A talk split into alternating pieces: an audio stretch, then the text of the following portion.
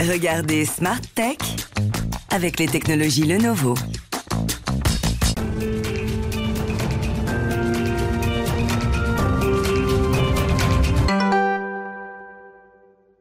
Bonjour à tous, euh, bonjour à toutes et bienvenue dans Smart Tech. Aujourd'hui, on va euh, commencer par reparler du conflit entre la Russie et l'Ukraine. On sait que euh, sur le terrain, au poste de commandement, mais aussi pour la communauté internationale, toute donnée géographique est éminemment stratégique. Donc nous verrons dans l'interview, dans cette édition en ouverture, comment la plus grande base de données cartographiques ouverte et libre s'est organisée dans ce conflit.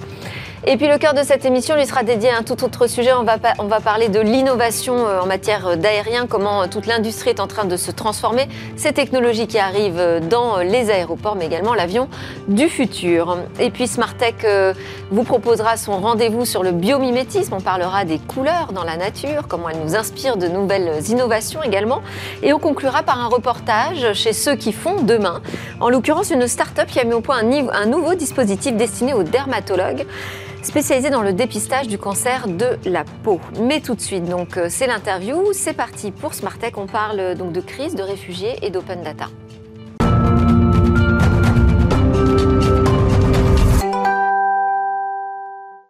Localisation des ambassades, des consulats d'Ukraine en Europe, des centres d'aide, la mobilisation des contributeurs au projet collaboratif Open Street Map pour apporter leur soutien aux ONG qui travaillent sur le terrain auprès des réfugiés. C'est le sujet de l'interview avec Florian Lénez. Bonjour. Bonjour. Alors, vous êtes euh, vous contributeur de longue date, mais aussi le porte-parole de l'association Open Street Map France, euh, qu'on appelle le Wikipédia de la cartographie. Hein. C'est considéré comme la plus grande base de données libre ouverte aujourd'hui de données cartographiques, géographiques dans, le monde. Quand on se retrouve dans une situation euh, de conflit, on est en temps de guerre aujourd'hui euh, aux portes de l'Europe, la donnée géographique est éminemment stratégique, je l'ai dit en ouverture. Euh, comment vous concevez la, carte collaborative? Est-ce que ça devient une forme d'acte de résistance, une prise de position en temps de conflit? Évidemment, la carte en temps de conflit elle a toujours été stratégique. Euh, historiquement, ceux qui ont commencé à créer des cartes, ce sont les militaires. Donc toute utilisation cartographique est euh, très, très militaire et les belligérants de tous les conflits utilisent toujours des cartes. C'est vraiment stratégique. Ça veut dire que quand vous impliquez euh, une communauté de bénévoles mm. qui participent à alimenter euh, OpenStreetMap, vous êtes obligé de travailler sur quelle est la vocation politique des euh, outils qui seront faits derrière à partir de ces données? C'est un débat qui anime la communauté et dont on ne peut pas se passer. mais par la nature même du projet, OpenStreetMap est un projet extrêmement décentralisé. Il n'y a donc pas de contrôle central du projet. Et donc, il y a des points de vue qui peuvent euh, être en désaccord. Euh, on a vu récemment, là, le 4 avril, la communauté OpenStreetMap d'Ukraine, donc c'est des habitants d'Ukraine, qui ont lancé un appel pour euh, que nous cessions d'éditer la carte en Ukraine, pour pas que les Russes n'utilisent ces, ces, cartes à des fins militaires. Et alors, quelle a été la réaction? Eh bien, il n'y a pas de réaction officielle. Il n'y a pas un organe officiel qui prend une décision. Donc, il y a eu un grand débat qui a été lancé dans la communauté OpenStreetMap avec des prises de décision qui étaient parfois euh, opposées les unes aux autres. Et le résultat? Euh, Alors, en, Ukraine, on, constate que depuis euh, l'invasion de février, il y a à peu près moitié moins d'éditions de la carte en Ukraine. Ça s'explique aisément par la situation de crise des Ukrainiens en eux-mêmes. Euh, mais il y a quand même euh, des acteurs externes qui cartographient en Ukraine. Je pense à des ONG, notamment européennes, qui repèrent où sont les hôpitaux, les zones pour les réfugiés, tous les lieux qui peuvent être utiles à la gestion de la crise par des acteurs qui interviennent sur le terrain directement. Donc on n'est pas du tout dans l'idée euh, de justement d'arrêter toute activité euh, quand on, se trouve dans un pays en temps de guerre. Au contraire, on peut peut-être réorienter euh, les jeux de données qui sont mis à disposition. Qu'est-ce que vous avez comme exemple justement d'initiatives très concrètes qui peuvent venir en aide aujourd'hui à ceux qui subissent la guerre et ses premiers effets? Alors OpenStreetMap, c'est un projet qui est vraiment très utilisé par les ONG, la Croix-Rouge, Médecins sans frontières et d'autres acteurs en temps de crise. Donc euh, depuis le tremblement de terre en, Haïti en 2010, on a prouvé la réactivité de la cartographie collaborative pour produire des cartes directement utilisables en quelques jours seulement. Et ça, c'est quelque chose qui est assez nouveau, j'ai envie de dire. OpenStreetMap est maintenant euh, un projet qui est extrêmement utilisé par les acteurs en temps de crise. Donc vous êtes presque un partenaire aujourd'hui, un outil qu'ils utilisent au quotidien.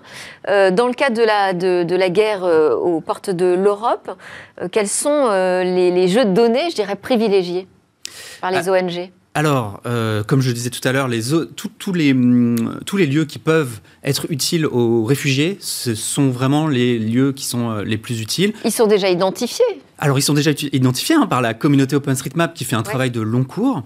Euh, mais il y a des lieux qui sont créés du coup ex nihilo, euh, qui peuvent être euh, paraître comme temporaires, comme des camps de, réfugiés, mais qui en fait, dans les faits, on, on s'en rend compte, hein, ce sont des lieux qui perdurent pendant de nombreuses années. et donc, en fait, dans OpenStreetMap, on peut cartographier ces lieux de manière extrêmement précise. C'est le cas en Pologne, c'est le cas en Ukraine, mais en France, on a ce qu'on appelle à Calais les, camps de migrants qui sont également cartographiés dans OpenStreetMap. Et ça, c'est la vocation de qui? Parce que là, on parle d'une communauté euh, de volontaires, donc euh, avec des initiatives euh, spontanées, non coordonnées, même si des débats s'installent évidemment au sein de la communauté. Est-ce que c'est est -ce c'est le travail d'OpenStreetMap de fournir ces informations ou est-ce que ça devrait être le travail de gouvernement, des États? OpenStreetMap, c'est une base de données cartographique. Donc chacun peut s'en emparer et l'utiliser pour ses propres besoins. Donc c'est pour les meilleurs et pour les pires dessins euh, qu'on peut s'en emparer.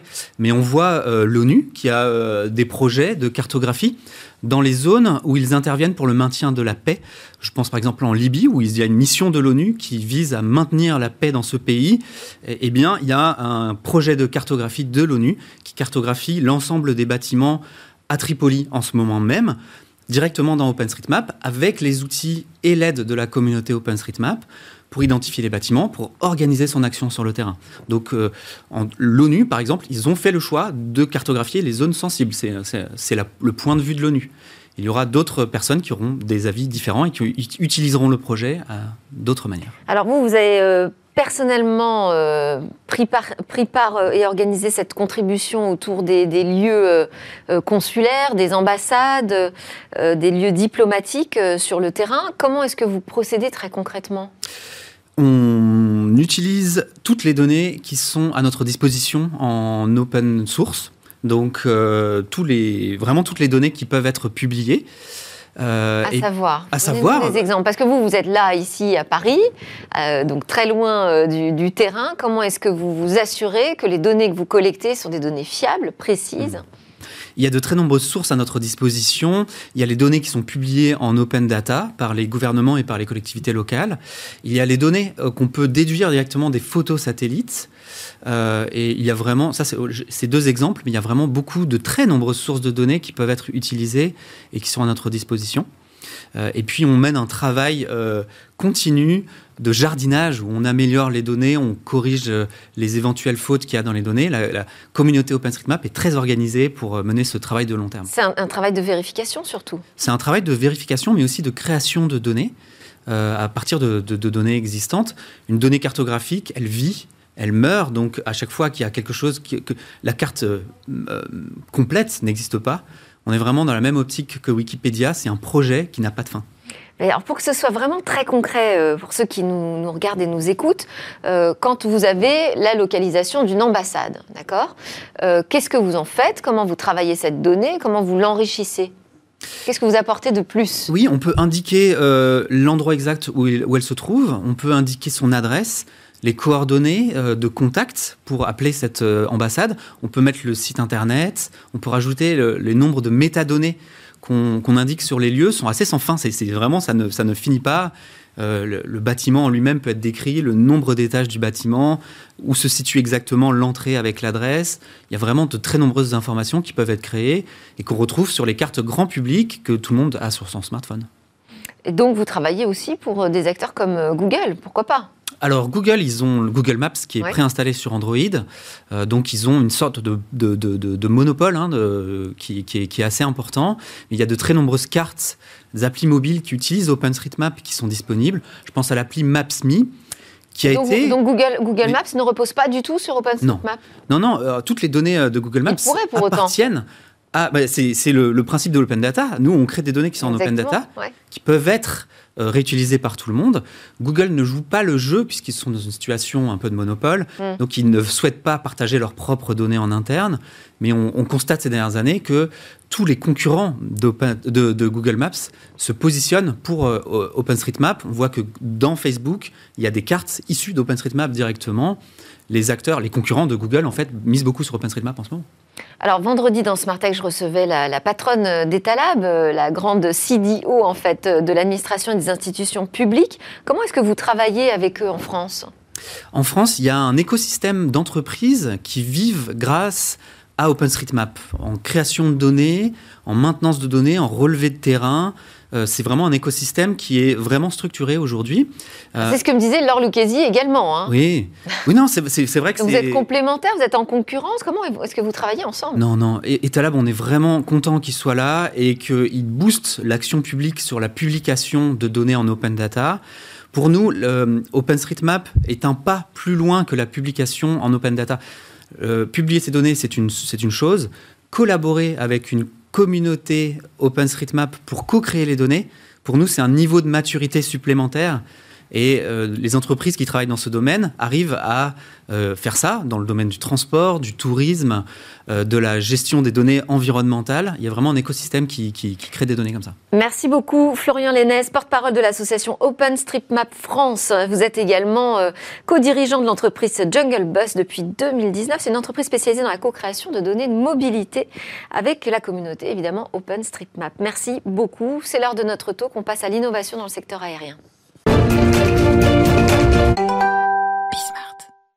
Alors, on est euh, à la veille des grandes réservations de l'été, donc on imagine que le secteur aérien va euh, reprendre euh, des couleurs, mais en tout cas, il a traversé en attendant une crise majeure. On verra ensemble dans ce talk quels sont les nouveaux défis que doit relever l'industrie et notamment comment le recours aux technologies peut l'y aider. On en parle avec Nathalie Stubler, présidente directrice générale de la compagnie aérienne Transavia France du groupe Air France KLM, et Sergio Colella, président de CITA Europe, un fournisseur de de l'information pour l'industrie du transport aérien. Bonjour à tous les deux, bienvenue dans Smart Tech. On va peut-être commencer ensemble, euh, Sergio Cotella, puisque vous avez édité un rapport, c'est la 18e édition, Air Transport IT Insight 2021. Euh, qui nous permet d'avoir ces grandes tendances d'investissement dans les technologies euh, qui, concernent le secteur aérien, aussi bien donc du côté des compagnies aériennes comme Transavia, mais aussi euh, des aéroports. Expliquez-nous déjà comment ces technologies, l'innovation peut aider toute cette industrie à sortir ou traverser le mieux possible cette crise euh, Covid-19. Absolument. Euh, D'abord, on est en train de sortir de la crise euh, du Covid. On espère, oui, définitivement. Définitivement, on est arrivé à environ à 83% du trafic tel qu'il était avant la crise. Et aujourd'hui, le transport aérien se relève en misant sur une expérience du passager qui soit la plus fluide possible, la plus facile, en évitant d'avoir des files d'attente dans les aéroports, en faisant en sorte Alors aussi... ça, c'est pas un mince défi, parce que justement, euh, toutes les mesures sanitaires ont plutôt euh, euh, enlevé ce caractère fluide qui pouvait apparaître à l'aéroport. Ça, ça a plutôt complexifié les choses. Absolument, il y a des contrôles supplémentaires qui sont à faire et qui étaient nécessaires, par exemple le passeport vaccinal et, et- et les contrôles de sécurité. Donc, malgré cela, avec un aéroport qui quelque part est devenu plus petit parce qu'il faut respecter ces normes de sécurité, il faut refaire en sorte, faire en sorte, grâce à la technologie en particulier, il faut faire en sorte que euh, le voyage reste fluide et agréable pour le passager. Euh, il faut aussi faire en sorte que le voyage soit euh, propre d'un point de vue environnemental ou le plus possible.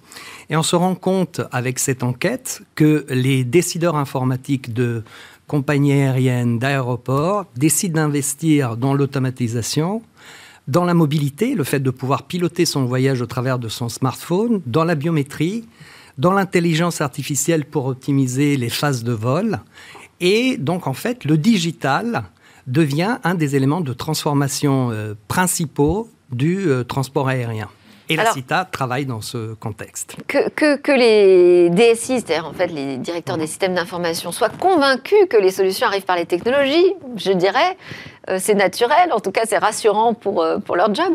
Nathalie Stobler, on a donc ce, ce, secteur aérien qui a été fortement impacté par la crise Covid-19, avec la nécessité d'investir justement sur des nouvelles technologies, mais peut-être des nouvelles techniques en tout cas, mmh. pour répondre aux, aux urgences sanitaires. Comment, comment est-ce qu'on trouve les ressources pour se dire on va encore davantage investir dans les technologies, on va écouter nos DSI euh, pour aller euh, sur l'aéroport du futur, l'avion du futur, l'avion connecté? Alors, est-ce que le contexte est vraiment favorable? Alors d'abord, le, contexte, euh, on, sort effectivement de cette crise, on l'espère effectivement qu'on sort, le, trafic reprend. Euh, nous, on a déjà un joli euh, boost de trafic euh, sur ces vacances d'avril et puis effectivement des réservations en forte hausse pour l'été, puisque nous sommes en croissance, on sera en croissance par rapport à l'année 2019. Ce qui est aussi important de voir, c'est que dans ce contexte de crise, le transport aérien a été très challengé sur, sur ses émissions de CO2, sur son empreinte environnementale. et, donc, effectivement, on va investir pour réduire cette, cette empreinte environnementale. Euh, donc c'est important parce que c'est vital pour la suite. Euh, oui, le transport aérien émet du CO2, hein, c'est le principe de combustion dans les moteurs, mais oui, on fait tout pour le réduire. Et, c'est là où les technologies vont, euh, vont nous apporter une aide. Le premier levier hein, pour une compagnie aérienne, c'est de, de, changer de génération d'avions. Donc là, c'est ce que Transavia va faire en prenant des Airbus Neo. Le premier va arriver l'année prochaine.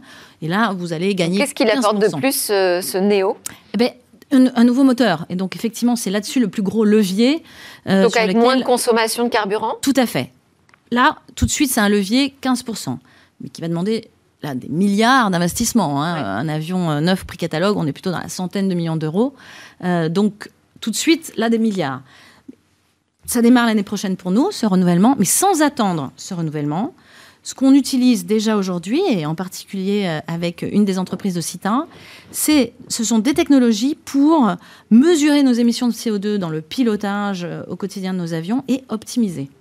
Et euh, une, des réussites, on a été compagnie de lancement d'un produit qui s'appelle OptiClimb, qui est maintenant une, une entreprise Safetyline qui a été rachetée par Citin, et sur lequel on peut largement économiser déjà sur cette phase de montée la montée, c'est environ 30% d'utilisation du carburant pour une compagnie moyen courrier. Et donc, grâce à, cette entreprise, eh on a pu optimiser ce profil de montée, altitude, vitesse, euh, pour économiser, euh, économiser du carburant. Donc, tout ce qui va être finalement de, la data ou de l'intelligence artificielle autour de nos données de vol va nous permettre de travailler et de réduire nos émissions, déjà tout de suite. Donc ce sont des outils euh, d'intelligence artificielle en particulier aujourd'hui qui peuvent répondre aux, grandes priorités, aux grands enjeux du secteur aérien, l'analyse de données? Oui, absolument. C'est le big data, c'est le fait de exploiter la quantité immense de données qui viennent, par exemple, des moteurs d'avion, qui viennent de l'expérience des vols précédents, pour faire en sorte d'optimiser de quelques points. Par exemple, dans le contexte ici, euh, la consommation de kérosène et donc la consommation de CO2. Et ici, même quelques points sont importants parce que si par exemple sur les phases de montée sur une flotte d'avions, on arrive à économiser 3-4% de la consommation de CO2, ça veut dire que sur une flotte de 40 avions, on a mmh. un avion qui ne consomment pas de, de kérosène, donc de CO2. Donc c'est très pratique. C'était les chiffres Transavia. Merci. C'est les chiffres Transavia, absolument. Et je veux remercier Transavia parce que... Oh bah alors là, on a deux partenaires, dis donc, oui, en plateau. on a été compagnie de lancement de, de l'outil développé par Citin. Qu'est-ce qu'on qu'est-ce qu'on trouve aujourd'hui euh, comme budget sur les technologies euh, dans le secteur de l'aérien? On trouve des budgets à la baisse, à la hausse? Alors, euh, malgré la crise, Hein, qui était très très pénalisante pour les compagnies aériennes et les aéroports, parce que euh, nos clients et donc nous-mêmes, on a vécu des moments à moins 80% de, de, trafic. Hein. Malgré la crise, l'investissement dans le digital est en train d'augmenter dans 80% des cas. Pourquoi? Parce qu'il est apporteur de productivité, il est apporteur d'expérience de voyage qui est le plus euh, fluide possible. Et euh, notre objectif, c'est au travers de la technologie de créer une expérience de voyage digitale à côté de l'expérience de voyage physique. Donc ça veut dire par exemple que notre visage doit devenir notre carte d'embarquement, même notre passeport euh, parce que la technologie est prête, que notre smartphone qui est dans la poche là euh, doit devenir la télécommande de notre voyage. Et donc lorsqu'on voyage, on sait où sont nos bagages, On sait s'il y a un changement dans un vol. On est vraiment. ça, c'est du côté, cet investissement-là, de ce dont vous parlez, c'est du côté de l'aéroport ou de la compagnie aérienne? Les deux. Les deux. C'est aussi du côté des gouvernements pour faire en sorte que le contrôle aux frontières soit le plus efficace possible.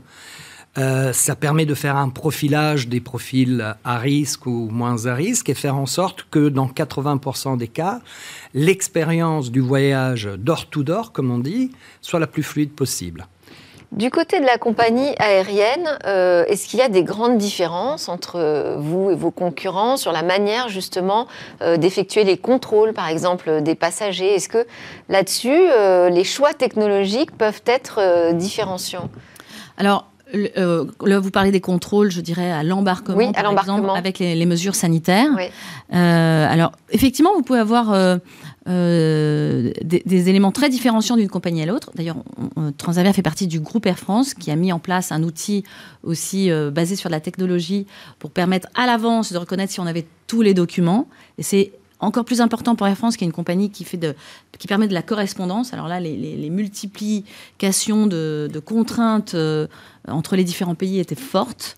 Euh, donc ça, c'était effectivement un point, un point différenciant. Euh, sur la partie aéroportuaire, comme, comme Cita l'a exprimé, là, c'est effectivement l'aéroport qui va investir dans un, appareil de reconnaissance faciale. Nous, Transavia, on est toujours on est toujours volontaire pour faire partie de l'expérimentation, pour dire il y a une expérimentation qui a été lancée, on l'a eu à Lyon, on l'a eu à Orly. Nous, on est toujours volontaire euh, pour participer avec les aéroports, pour faire progresser euh, et, faire en sorte que euh, les aéroports bah, se démarquent et, fluidifient le, passage, le passage des clients. Et puis aussi volontaire sur la partie plus, plus avion. Ça, c'est plutôt pour optimiser les roulages au sol, parce que là encore, sur les roulages au sol, on va économiser euh, du carburant et donc moins émettre de CO2, ou encore euh, l'alimentation de l'avion au sol. Là-dessus, on a besoin de se coordonner avec les aéroports pour, euh, pour faire en sorte de ne pas utiliser un petit moteur auxiliaire qui s'appelle l'APU dans notre jargon. Et là encore, moins émettre de CO2, d'oxyde d'azote. Alors cet avion du futur, enfin on va parler du futur proche, hein, un avion un peu plus connecté, un peu plus tech, sa priorité, ça va être ça, ça va être la limitation des émissions carbone ah, Clairement, pour nous, c'est un point euh, vraiment important. Euh, je pense qu'on attend beaucoup l'aérien. Notre groupe s'est engagé, le groupe Air France s'est engagé euh, sur une trajectoire très ambitieuse, avec une baisse des émissions unitaires, donc par passager kilomètre, de 30% à l'horizon 2030. Et, et, je dirais, la société nous attend aussi sur ce sujet. donc, c'est un point clé. Après, sur le sujet, je dirais, euh, fluidité du parcours client, c'est effectivement euh, notre métier, je dirais, au quotidien. Mais l'enjeu environnemental est extrêmement important et on attend beaucoup euh, de justement de, sociétés experts en, données. En, intelligence artificielle. C'est plus ça aujourd'hui qu'on attend que des expériences nouvelles dans l'avion pour ah, des voyageurs? C'est peut-être les deux. Ah, si on revient sur l'aspect environnemental, c'est fondamental parce que, surtout ici en Europe, il y a une sensibilité qui est plus grande que dans d'autres régions à l'aspect euh, environnemental de, son voyage. Et vous parliez du temps de roulage euh, au sol. Oui. En moyenne, au niveau mondial, le temps de roulage au sol des avions avant de décoller représente 5% de la consommation de, de CO2 et de kérosène. 5%. Vous vous rendez compte juste le fait de rouler pour arriver à la piste de décollage ou pour arriver euh, euh, dans l'aéroport.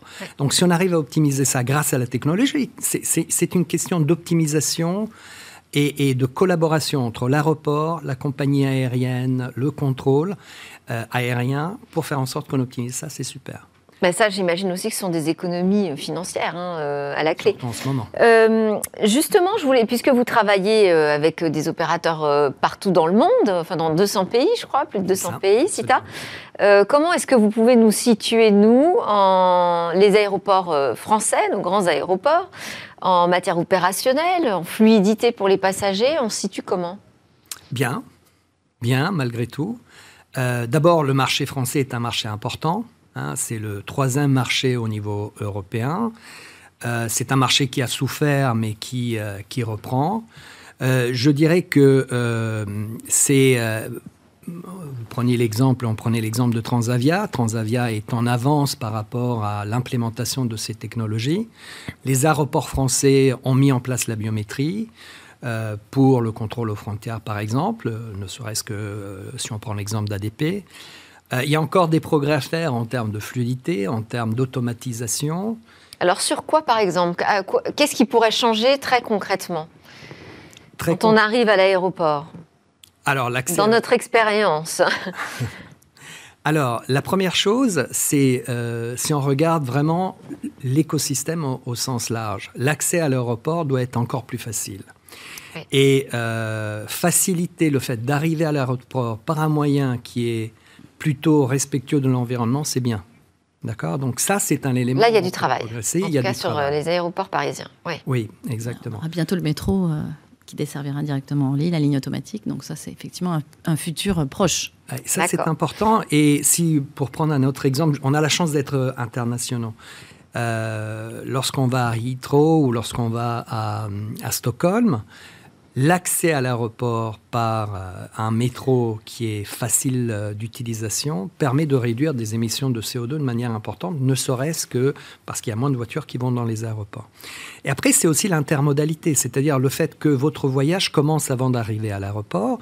Et donc, par exemple, vous déposez vos bagages en ville, au lieu de les déposer et de faire votre enregistrement à l'aéroport. Donc, c'est ça l'aéroport d'après-demain. C'est un aéroport où, d'abord, on s'occupe de vous door to door, comme on dit, et euh, votre expérience commence avant d'arriver. Elle est aussi, euh, je dirais, éco-compatible que possible, et elle s'améliore d'année en année grâce à la technologie au sens large. Bon, dans les investissements euh, numériques, il y a aussi la question de la cybersécurité. On est de plus en plus hein, éveillé euh, aux risques cyber. J'imagine que dans le secteur aérien, c'est le cas également. Ce sont des budgets, ça, qui sont en forte augmentation? Oui, c'est effectivement euh, un point, euh, je dirais, d'attention. Alors, toutes les entreprises, hein, puisque euh, en plus, avec le confinement, on a vu quelques recrudescences euh, sur le sujet. Donc là aussi, on a pas mal investi sur d'abord de l'humain, des, experts euh, aussi dans l'entreprise, et puis, puis des systèmes de protection de plus en plus élaborés. donc ça, effectivement, c'est une, une, source importante de développement. au quotidien, je dirais, là-dessus. Ça demande une expertise particulière de fournir des outils de cybersécurité au secteur aérien? Oui, c'est de plus en plus euh, complexe. Et euh, les infrastructures aériennes sont des cibles, euh, je dirais, appréciées par Évidemment, tout type d'attaque, parce que si on arrive à bloquer un aéroport, on a tout de suite une visibilité qui est importante.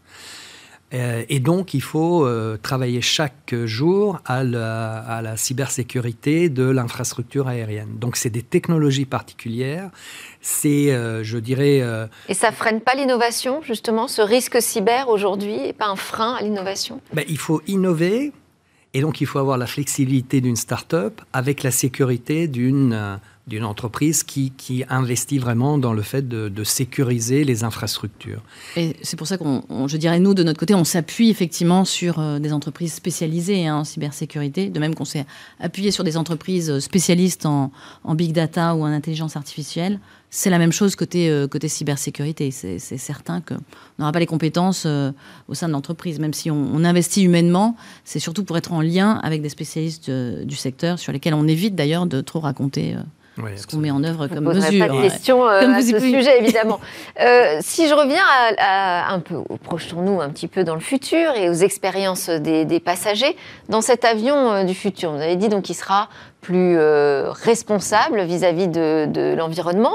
Euh, est-ce qu'il va y avoir des nouveaux gadgets, des choses qui vont nous permettre de passer des voyages plus agréables? Vous l'avez souligné, je pense que l'expérience au sol, elle est, importante, parce qu'on a, vécu quand même des moments un peu compliqués au moment de la reprise avec, tous ces contrôles. Euh, et c'est certain que la reprise, tout d'un coup, du trafic après une phase un peu plus endormie, fait en sorte qu'il y a encore pas mal de, de difficultés pour passer les filtres. Donc c'est sûr qu'on a envie que l'expérience au sol soit la plus fluide possible, peut-être la plus connectée ou la plus euh, euh, facialement reconnaissante. Euh, donc ça c'est important. ce dont on s'aperçoit aussi à bord, nos clients nous le disent, c'est que l'importance de l'humain Donc là, on est moins sur la technologie, mais nos équipages ont été extrêmement appréciés là pendant ces voyages ces derniers mois. Donc on sait que c'est un point d'attention pour nous. Il faut qu'on garde cet aspect, cet aspect humain.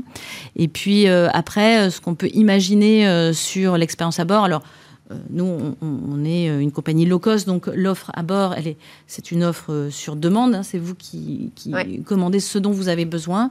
Mais on peut réfléchir à des choses plus connectées, effectivement, pour anticiper les besoins, avoir toujours à bord finalement ce dont les clients auront besoin. Donc là aussi, un peu d'intelligence artificielle pour s'assurer qu'on a les bons stocks et surtout pas de gaspillage alimentaire. Bon, en tout cas, la priorité, on l'a bien compris, c'est vraiment de fluidifier le trafic dans les aéroports et la priorité environnementale, vous l'avez bien en tête. Merci beaucoup à tous les deux. Nathalie Stubler, présidente directrice générale de Transavia France, une femme qui pilote une compagnie aérienne, on est ravis.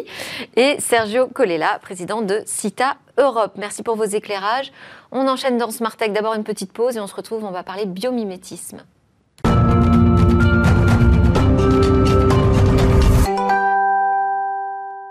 Vous êtes bien sur la chaîne Bismart et vous regardez Smart Tech, l'émission qui vous parle d'innovation, de nouvelles sociétés numériques.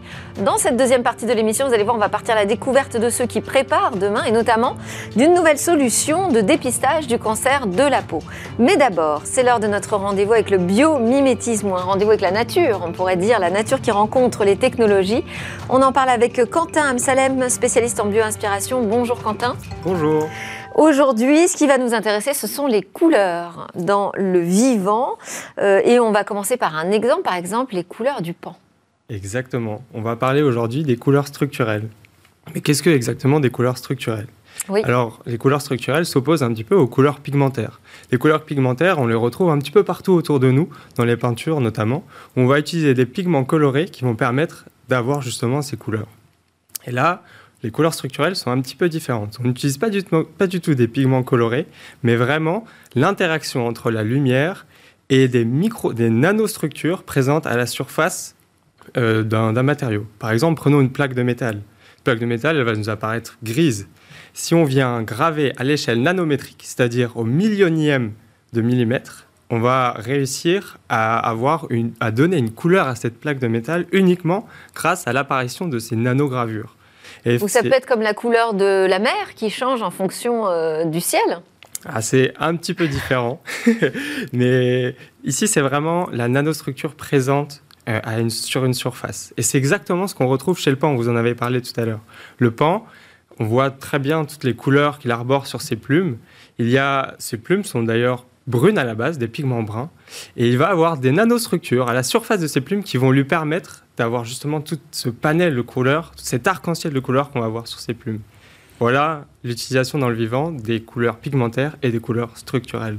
D'accord, c'est très clair. On a un autre exemple, alors on va montrer une image d'une grenouille bleue. Oui, alors toute la question c'est de savoir à quoi servent ces couleurs structurelles dans la nature. Alors justement, ça va, ça va pouvoir permettre euh, d'avoir des couleurs qui ne sont pas forcément accessibles avec des pigments. Il faut savoir que le pigment bleu est quasiment inexistant. Ce bleu est magnifique. Ce bleu est magnifique. Il est quasiment inexistant euh, euh, dans la nature. Et grâce aux couleurs structurelles, les êtres vivants vont pouvoir arborer des couleurs un petit peu différentes, plus éclatantes, voire parfois iridescentes.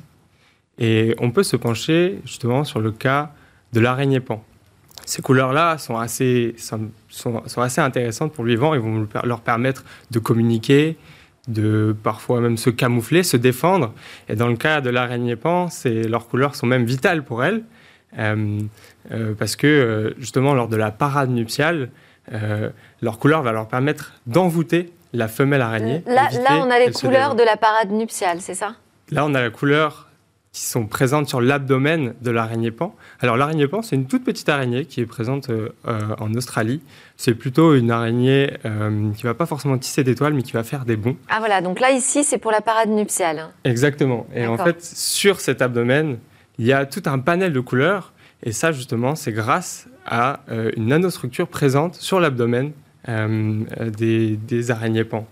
Donc en fait, pour réussir à séduire la femelle, euh, justement, l'araignée pan va faire toute une parade nuptiale, une espèce de danse où elle va arborer très fièrement euh, ses couleurs sur son abdomen et faire des mouvements un petit peu rigolos euh, avec ses pattes pour justement essayer de séduire, voire même envoûter la femelle pour éviter que la femelle le dévore tout simplement. Parce que si le mâle n'est pas assez convaincant, la femelle va le dévorer. Donc on voit bien que là, les, les couleurs structurelles pour l'araignée pan sont vitales. Effectivement.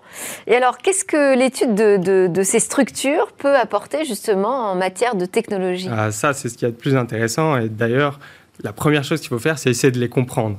C'est-à-dire qu'on va, des biologistes, des ingénieurs, des physiciens, vont d'abord essayer de comprendre comment euh, la, la nanostructure justement dans le cas de l'araignée pan, va permettre de sélectionner certaines longueurs d'onde, certaines couleurs pour faire apparaître toutes les couleurs qu'on voit sur l'abdomen euh, des araignées pan. Et donc, euh, c'est des structures assez complexes. En regardant très finement l'abdomen euh, de l'araignée pan, on va voir que c'est des structures en trois dimensions. donc avec cette forme assez longiligne, exactement, avec cette forme longiligne, avec une section triangulaire. En fait, quand les rayons lumineux vont venir frapper donc cette nanostructure, certaines couleurs vont être piégées par la structure et d'autres vont être réfléchies. Et c'est ça qui va faire apparaître euh, certaines couleurs. Euh, donc, c'est un phénomène vraiment physique C'est un phénomène totalement physique, ouais, indépendant de la couleur pigmentaire de, de, de la surface. Donc c'est vraiment la structure qui va faire apparaître les couleurs. Et il faut qu'il y ait un mouvement de l'araignée pan pour euh, activer ce processus? Pas forcément. Si l'araignée pan est immobile, les couleurs vont quand même apparaître. Par contre, ce qui est hyper intéressant, c'est en fonction de l'angle avec, lequel on va regarder l'araignée pan, la couleur va changer. C'est ce qu'on appelle l'iridescence. Vous savez, si on regarde un CD-ROM et si on modifie l'angle avec lequel on va regarder la surface, on va voir apparaître des couleurs un petit peu différentes. Bah, c'est exactement ce qui va se passer dans le cas de l'araignée pan. Alors, si on arrive à comprendre la structure euh, justement de ces nanostructures de l'araignée pan et qu'on arrive à transposer euh, ces structures-là, on pourrait voir énormément d'innovations. Plutôt pour des technologies euh, optiques. Exactement. Qu'est-ce qu'on peut imaginer comme type d'application? Alors, par exemple, on pourrait essayer de révolutionner les instruments de mesure euh, de la lumière qu'on embarque souvent dans les satellites ou voire même dans les télescopes. Vous savez, on a besoin d'analyser la lumière qui nous arrive des étoiles, oui. essayer d'avoir des capteurs les plus précis, les plus stables possibles pour avoir des mesures les plus fines. Et donc, utiliser justement ces nanostructures que l'on retrouve chez l'araignée pan va nous permettre d'avoir euh, des capteurs les plus, les plus précis. Donc ça, ça pourrait être une voie. Mais on pourrait aussi euh, penser à des, euh, à, des camouflages adaptatifs, par exemple, ou même tout simplement réinventer les couleurs qui nous, qui nous, qui nous entourent, des couleurs plus brillantes, plus éclatantes, voire même essayer d'atteindre une certaine sobriété chimique parce qu'aujourd'hui, euh, les pigments que l'on utilise sont souvent, euh, enfin, c'est souvent des pigments chimiques qui sont assez polluants. Peut-être qu'on pourrait éviter l'utilisation de ces pigments-là, euh, justement en utilisant des couleurs structurelles. En se servant de la structure même. Exactement. Des matériaux. Merci beaucoup, Quentin Merci, Merci pour vos explications. Je rappelle que vous êtes spécialiste en bioaspiration chez Bioxégie. À suivre dans Smart Tech, on va s'intéresser à une start-up qui va nous montrer comment dépister demain les cancers de la peau beaucoup plus rapidement.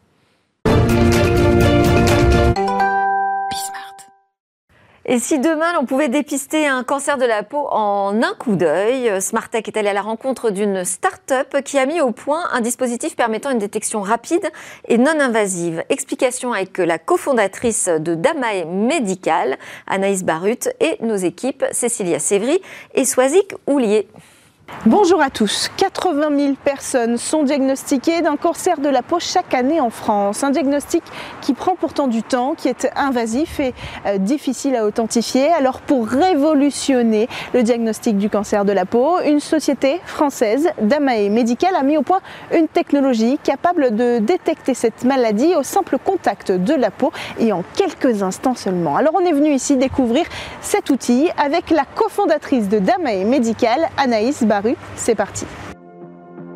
Aujourd'hui, euh, si vous avez un grain de beauté suspect, vous allez aller chez votre dermatologue.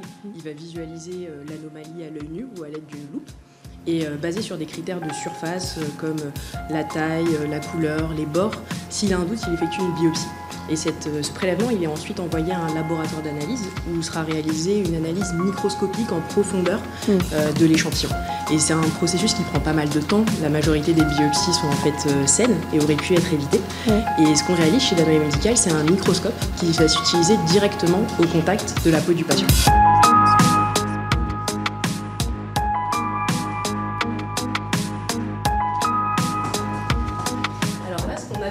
Dispositif médical Deep Life euh, qu'on développe chez Damae Medical et qui a obtenu son marquage CE en 2020. Et euh, derrière, il y a une technologie optique très innovante qui est issue de plus de 15 années de travail dans la recherche publique. Je peux essayer? Bah oui, bien sûr, installez-vous.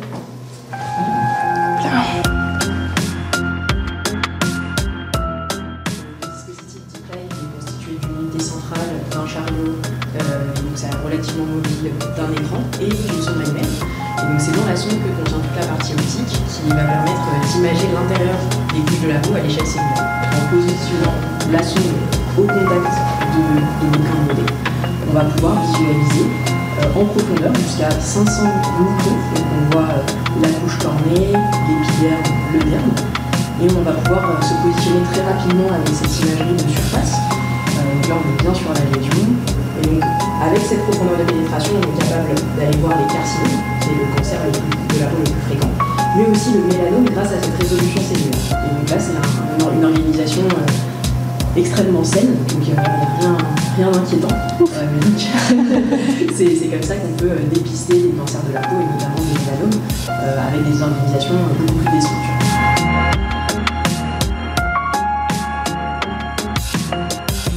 Pour vous demain, grâce à des outils comme celui-là, on n'aura plus besoin euh, d'interventions invasives, de biopsies pour lutter contre le cancer de la peau C'est ça l'idée? C'est exactement ça l'idée, euh, de fournir au dermatologue un outil d'imagerie qui lui permet de prendre en charge les patients de manière très précoce, rapide, de voir un maximum de patients et euh, aussi de favoriser des traitements non invasifs. Aujourd'hui, il en existe et du coup de faire des parcours patients 100% non invasifs. Merci à tous de nous avoir suivis. C'était Smart Tech. On se retrouve demain pour de nouvelles discussions sur le numérique et l'innovation.